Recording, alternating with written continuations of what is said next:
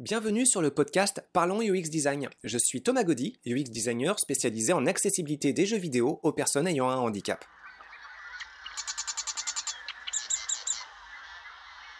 Salut tout le monde pour ce 70e podcast.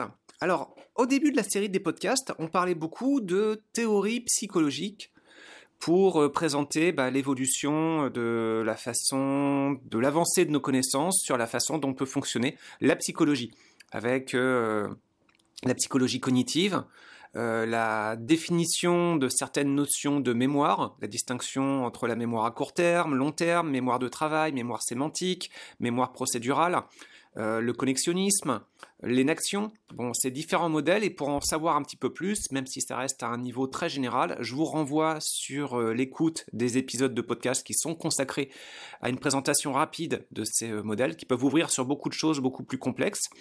Et puis, bah, il y a un autre champ de sciences humaines qui est très intéressant à considérer aussi en UX design, c'est le domaine de la psychologie sociale. Alors quand je donne des cours à des étudiants, que ce soit euh, à l'ISART, à, à l'ITESIA, ICIT ou euh, à l'UCAM plus récemment, eh bien, euh, il y a une vidéo que j'aime bien présenter à un moment ou l'autre du cursus. C'est une vidéo de Manu qui euh, s'appelle euh, maintenant dans sa chaîne YouTube Outside the Box, mais qui auparavant s'intitulait euh, Top 5 tout simplement. Et donc c'est une expérience appelée le Top 5 des expériences en psychologie sociale. Bon, les topitos sur YouTube, il y en a toutes sortes en fait, mais celle-ci j'aime bien parce que ça fait une petite sélection de 5 phénomènes et découvertes en psychologie sociale qui sont assez intéressantes et je trouve qu'elles ont toutes une accroche assez intéressante, différente, complémentaire avec la pratique du UX design. Donc on va consacrer une petite série de podcasts à euh, rebondir sur euh, ces différentes vidéos que je vous euh, engage à, regarder déjà de votre côté. Puis derrière, ça renvoie à des publications scientifiques, à des recherches qui ont été reprises par différents chercheurs en sciences humaines. Mais globalement, voilà, c'est un format très sympathique, très abordable, assez ludique aussi pour découvrir un domaine encore plus si vous n'êtes pas déjà familiarisé. Bon, dans, ces cinq expériences, la première, il s'agit de l'expérience de 1000 grammes. Alors, je vais euh, résumer rapidement un petit peu de quoi il s'agit avec cette expérience de, de 1000 grammes. En fait, euh, vous avez des gens qui sont conviés. Alors, ils savent pas forcément que c'est une expérience où eux sont testés. Ils sont conviés à participer à un processus euh, pédagogique un peu pourri, bien, bien puant en fait, consistant à infliger des chocs électriques à l'apprenant. Alors l'apprenant, en fait, c'est un acteur. Donc euh, l'apprenant doit euh, bah, apprendre euh, différentes choses, et puis bah, s'il se trompe, on va lui infliger un choc électrique pour l'inciter à mieux performer par la suite. Bon, il se trouve que comme c'est un acteur, en fait, il va faire en sorte euh, de, se, tromper de plus en plus souvent. Et il y a un expérimentateur, lui aussi acteur, qui va inciter euh, le, cobaye, hein, la personne qui arrive pour participer à cette soi-disant expérience pédagogique, et qui va l'inciter à infliger des chocs électriques de plus en plus sévères. Bon, la vidéo résume mieux l'expérience. Euh, et puis encore une fois, rappelez-vous, hein, derrière euh, cette présentation de vidéo, il y a d'autres euh, éléments qui peuvent décrire encore plus finement ce, ce, principe. Alors la question de départ, en fait, c'était jusqu'où peuvent aller les personnes qui participent à ce genre de processus dans la distribution de chocs électriques qui peuvent être de plus en plus forts et même euh, à un niveau létal. Et au niveau des découvertes, en fait, le chiffre clé de l'expérience de 1000 grammes, c'est que deux tiers des participants, à peu près deux tiers des participants, ont été jusqu'à infliger un choc électrique létal à euh, l'apprenant. Alors bon, bah là, dans le cas là, c'était c'était des acteurs, donc il n'y a pas eu vraiment de, de mort. Mais ce qui est intéressant, c'est que les conditions dans lequel ça peut se passer, bah en fait il y a monsieur et madame tout le monde qui arrivent et puis si les conditions sont bien réunies, eh bien on se retrouve assez facilement à se retrouver euh, dans une posture de nazi, hein, en gros à devoir infliger la mort à quelqu'un parce que on a reçu l'ordre de le faire. Alors le mécanisme général, ça s'appelle la soumission à l'autorité. Donc, euh, si vous tapez ça en mots-clés, en fait, ça vous renverra encore une fois à plein de, d'écrits et de vidéos super intéressantes. La soumission à l'autorité. Donc, et ça renvoie au fait que, en se soumettant à l'autorité dans certaines conditions, et c'est très facile finalement de s'y soumettre parce que ces conditions peuvent être assez, facilement réunies, eh bien, on peut être amené à infliger des horreurs. Bon, très bien. Mais quel rapport y a-t-il avec une considération en, UX design? Eh bien, ce qui est intéressant en UX design, c'est que le propos des outils sur lesquels vous allez collaborer, eh bien, c'est pas forcément un propos aidant, bénéfique aux usagers. Euh, c'est quelque chose euh, d'assez admis en fait, hein, que euh, le but premier des différentes compagnies pour lesquelles vous allez devoir travailler, en premier lieu, c'est de faire de l'argent. Et puis simplement en objectif secondaire, si c'est raccord avec l'objectif d'être rentable, eh bien, euh, éventuellement, on pourrait envisager de rendre service aux usagers. Mais ça ne va pas forcément toujours dans ce sens-là. Et euh, bah, il y a plein de phénomènes et d'exemples en UX design où justement ces deux objectifs sont divergents.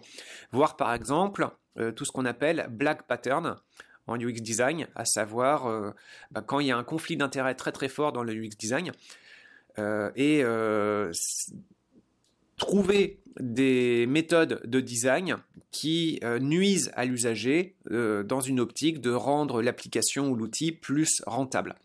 Bon, d'accord, mais là on n'est pas encore exactement dans le phénomène décrit par Milgram et ce phénomène de soumission à l'autorité.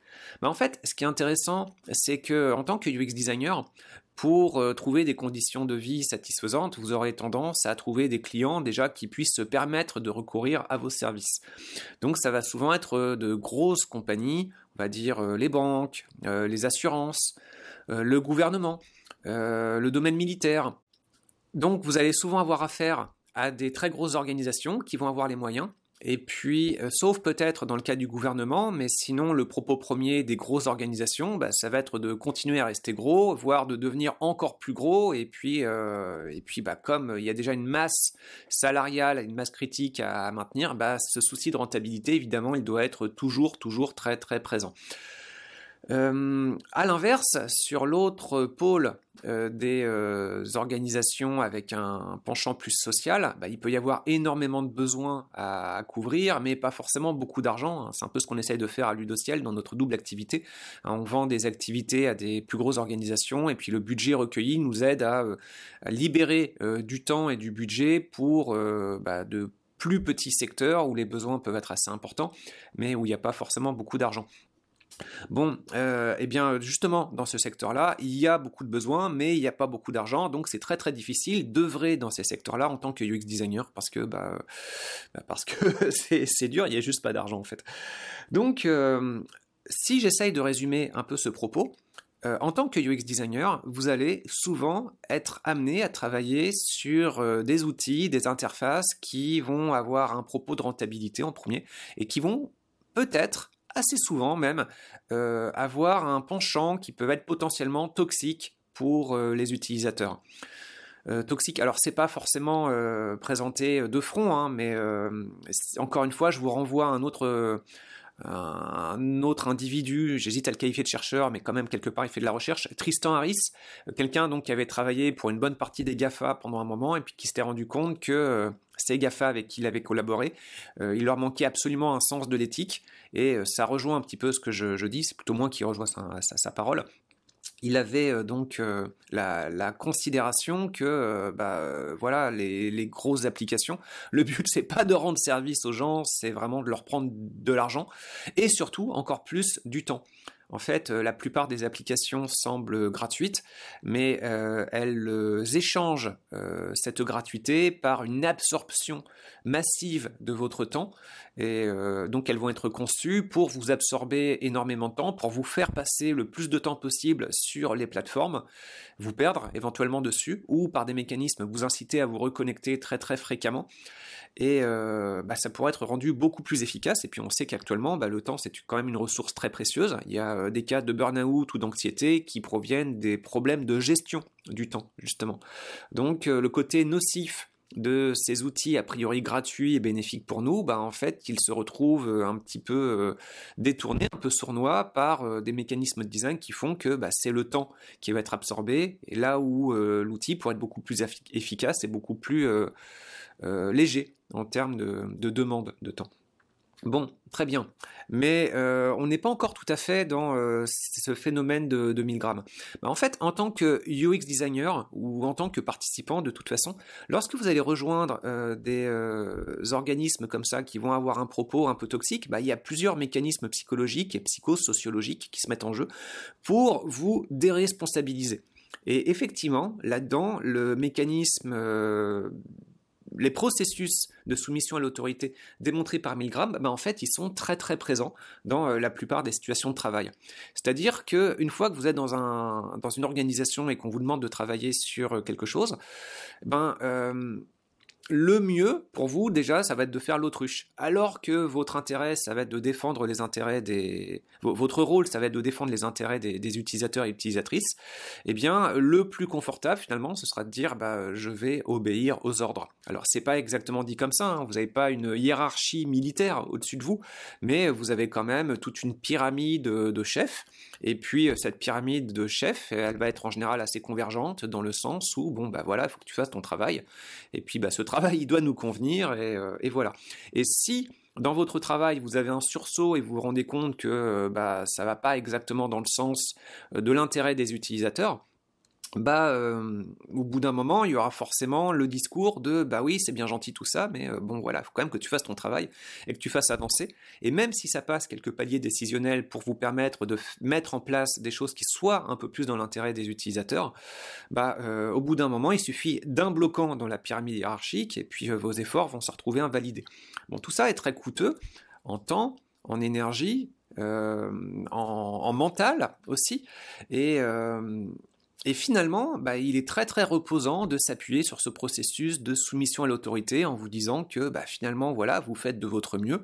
C'est toujours une bonne attitude, hein, ça, d'essayer de faire de, son mieux, mais ça peut poser euh, des œillères et euh, faire en sorte qu'au bout d'un moment, vous allez peut-être lâcher ce qui euh, doit constituer le propos de votre travail et ce qui constitue normalement votre légitimité en tant que représentant des défenseurs des intérêts des utilisateurs et utilisatrices et euh, voilà, donc ce mécanisme de soumission à l'autorité, il est très présent. Maintenant, pour l'appuyer encore un peu davantage, euh, peut-être euh, un cas d'application un peu particulier. dans ma carrière, j'ai eu l'occasion de bosser un moment pour une compagnie qui faisait des casinos en ligne, donc c'était une expérience extrêmement enrichissante, mais un peu trouble hein, en termes d'éthique. Et c'était intéressant, c'est que pour avoir discuté, c'était dans un cadre de formation professionnelle, pouvoir discuter un petit peu avec les employés qui étaient là-dedans, tous des gens très sympathiques par ailleurs, vraiment euh, très très bien, consciencieux aussi dans leur travail et euh, en galère parce que c'est un milieu en fait où euh, quand vous bossez euh, là-dedans, euh, vous n'êtes pas bien, c'est pas vous qui vous enrichissez, c'est la pyramide, l'espèce de pieuvre qui se trouve au-dessus de vous, mais les studios eux-mêmes qui conçoivent ce genre de, de casino en ligne, ils sont en concurrence les uns avec les autres. le patron final, ça peut être le même, mais les studios, ils sont en concurrence, ils sont dans des états de survie qui sont extrêmement étouffants. Donc c'est pas des gens qui bossent dans de bonnes conditions. Mais ils sont soumis à ce mécanisme de soumission à l'autorité et il y a des mécanismes divers et variés euh, pour sortir de cette espèce de conflit cognitif pour euh, bah, réussir à se déresponsabiliser. Et donc, euh, lorsque j'avais le discours de bah, attention, vous faites des jeux de casino, ces jeux de casino sont potentiellement très toxiques, euh, vous pouvez euh, amener à convertir des joueurs occasionnels en joueurs compulsifs et en bout de parcours, beaucoup de joueurs compulsifs, ça se termine par des suicides. Donc là, on est quand même dans une situation très proche de celle décrite par, par Milgram, c'est-à-dire qu'on travaille à un processus, ce processus est potentiellement létal, et euh, des gens qui vont être dedans, bah, ils ont une forte responsabilité. C'est pas les seuls à appuyer sur le bouton qui envoie des, décharges électriques. Là, en l'occurrence, dans le domaine du, casino, bah, c'est des décharges de plaisir, mais qu'il faut entretenir par de l'argent, qui amène euh, différents processus de, désespoir, de dépression, et en bout du compte, euh, souvent des suicides. Et donc, bah, le discours là-dedans, c'était une déresponsabilisation. là-dedans, il y a j'obéis aux instructions. Là-dedans, c'est je fais ça pour assurer ma propre survie. Là-dedans, il y a aussi, euh, c'est pas finalement notre faute, c'est la faute de l'utilisateur. Rappelez-vous, ça c'est un principe fort. Normalement, en UX design, c'est jamais la faute de l'utilisateur. C'est toujours la faute des concepteurs. Mais bon, voilà, là on dit, bah, finalement, ils ont qu'à faire attention. Ils ont qu'à avoir une pratique raisonnée. Et donc ça, c'est vraiment fascinant parce que finalement, euh, dans votre métier, bah, vous allez être amené à travailler avec des gens qui vont être en mesure de vous payer, Vous allez être amené à travailler sur des outils qui, de prime abord, semblent bénéfiques aux gens, mais en fait, en creusant un peu rapidement, vous pouvez vous rendre compte que ça peut être un petit peu plus sournois que, ça. Et puis, bah, là-dessus, en fait, ce conflit cognitif que vous allez avoir, bah, vous allez chercher soit à quitter ce boulot, pour euh, vous continuer à vous sentir bien, soit vous déresponsabiliser parmi donc ces différents processus psychosociologiques qui vous aident à vous déresponsabiliser et avoir une conscience plus tranquille. Eh bien voilà, c'est euh, ce principe de, soumission à l'autorité qui a été mis en évidence, entre autres par euh, Milgram. Donc bah ça, c'était intéressant pour moi d'y revenir. c'est toujours un phénomène que j'aime bien aborder durant les cours parce que ça permet de re-responsabiliser un petit peu de futurs concepteurs d'interface puis de leur dire bon bah euh, derrière euh, soyez vigilants, vous endormez pas. Euh, vous allez probablement dans votre carrière vous retrouver à bosser sur des outils qui sont pas forcément très clairs et bah, essayer de garder en tête que bah, il y a tout plein de processus qui vont converger pour vous endormir. Et euh, là-dedans, bah, euh, réussir à reconnaître ces processus, ça peut vous aider à avoir un sursaut. Et ce sursaut derrière, bah, ça peut être soit batailler davantage avec votre hiérarchie pour changer un peu les choses, c'est possible, ou alors juste euh, quitter votre emploi et puis en trouver un autre dans lequel vous pouvez mieux vous épanouir. Et ça aussi, c'est possible aussi. Mais dans les deux cas, voilà, l'endormissement est dommageable. Et dans le cas de ce qui a déclenché l'expérience de Milgram, bah, c'était des considérations des exactions des euh, et des gens en fait qui ont tué euh, d'autres gens en s'abritant derrière cette excuse. Je n'ai fait qu'obéir aux ordres, oui, mais ça n'atténue pas leur complicité.